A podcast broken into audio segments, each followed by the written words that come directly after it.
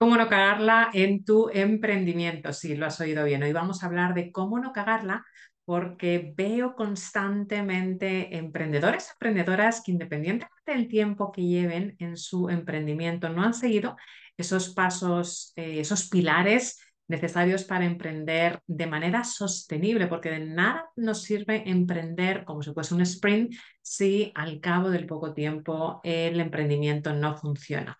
Y por eso es importantísimo el tener en cuenta esa marca personal y la estrategia de, de marketing. Y te voy a explicar ¿Por qué es tan importante estos dos conceptos, tanto la marca personal como la estrategia? Porque para eh, que el emprendimiento al final sea, tenga éxito, sea exitoso, tanto que tengas buenas intenciones y entusiasmo eh, por ofrecer, por ayudar, que lo veo constantemente, no son suficientes. Y aunque, por supuesto, eh, tienen su relevancia, tienen su importancia, necesitas muchísimo más para que verdaderamente tu emprendimiento funcione. Porque fíjate, además vivimos en la era digital, que está aquí para, eh, para quedarse, y este camino sin retorno casi, eh, pues nos ofrece herramientas muy potentes que además de facilitarnos la vida, sirven para impulsar, para multiplicar por 10 nuestra visibilidad y además expandirlo de manera eh, impresionante, algo que no eh, hemos visto en el pasado, con lo cual estamos en la mejor época para emprender, pero lo que también es cierto es que el emprendimiento no son tus redes sociales, el emprendimiento no es eh, solamente tus posts, tus podcasts y todo lo que hagas en las redes sociales es muchísimo más profundo que esto. ¿Y por qué lo comento? Porque veo muchísimas personas que dicen voy a emprender y lo primero que piensan es voy a abrir mi cuenta en Instagram y es muchísimo más profundo que eso. Porque al final la marca personal también es algo que tienes que hacer mucho antes de emprender porque va a ser lo que te define, va a ser lo que va a crear esa impresión, esa primera impresión y ese concepto que las personas tienen sobre ti cuando interactúan contigo.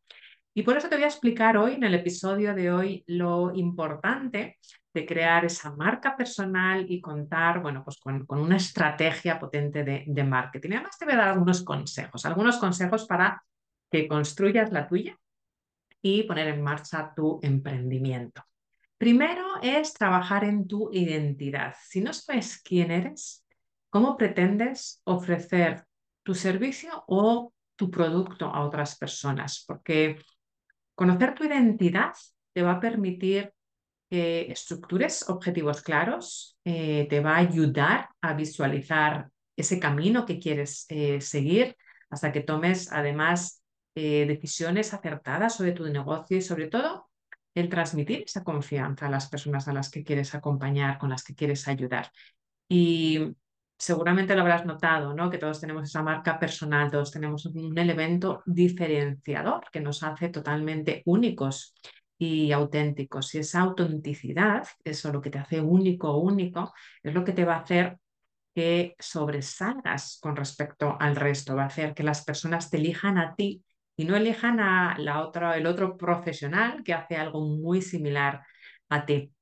Y además, esto es como un viaje interior, es algo que tienes que hacer en compañía de, de, ti mismo, de ti misma. Así que no tienes que estar pensando en qué cualidades, qué habilidades tienen otras personas. Por supuesto, es muy importante el inspirarse, por supuesto, es muy importante el modelar, pero tienes que hacer ese viaje a tu interior, tienes que preguntarte cuáles son esos valores que te representan a ti, cuáles son los valores de tu marca, cuáles son tus habilidades, cuáles son esos principios que tú defiendes a capa y espada y cuál es ese punto de inflexión de tu historia que hace que te hace eh, único con respecto o única con respecto a tu competencia. Luego el segundo punto es que conozcas quién es tu cliente ideal.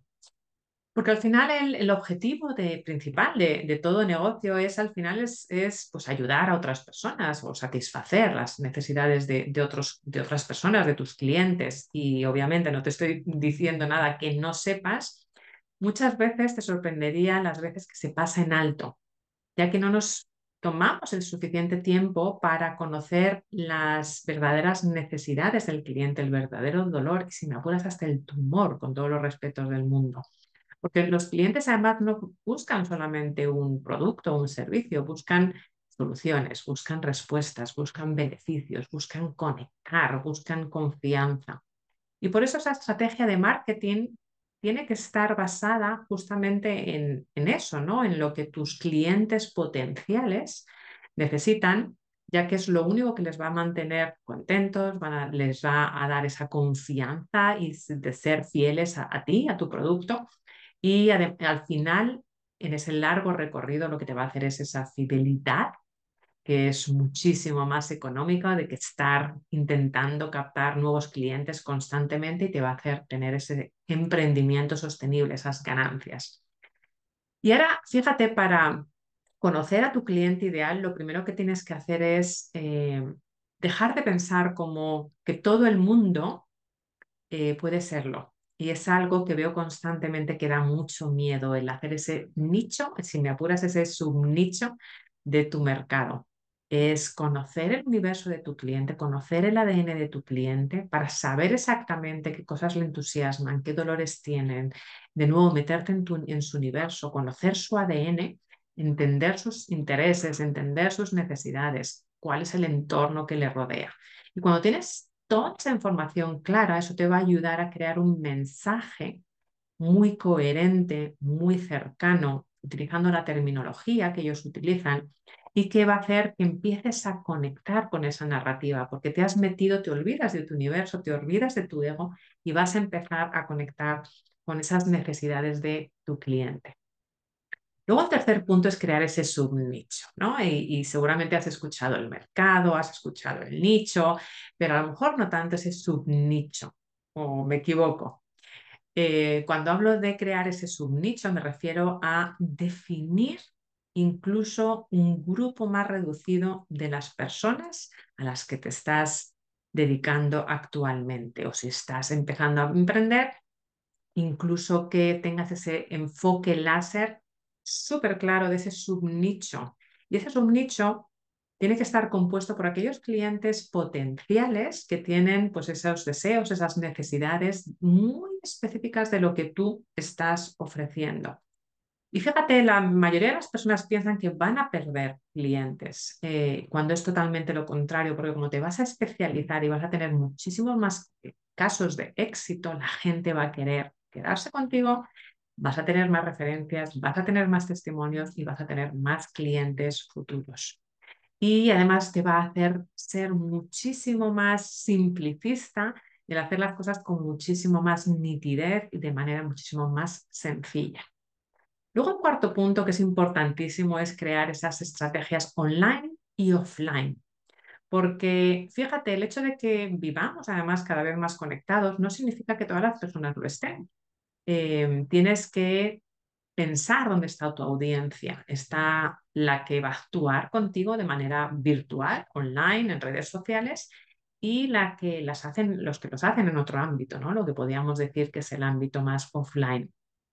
Y para que tu emprendimiento sea exitoso, debes considerar ambos tipos, la parte online, la parte offline, los ingresos activos y los ingresos pasivos también. Esa es la parte de la estrategia que es importantísimo. Y un aspecto importantísimo para diseñar esas estrategias online y offline eh, y para que funcionen, eh, para que estén adaptados a tu tipo de audiencia, a tu tipo de cliente, es utilizar los canales de información de manera muy estratégica, de manera adecuada. Saber dónde está tu cliente, saber cuál es tu eh, canal de marca, cuál es tu canal de evergreen, eh, para que puedas llegar a ellos independientemente que estén conectados o que no estén conectados, que te hayan visto en el momento o que te vayan a ver meses después.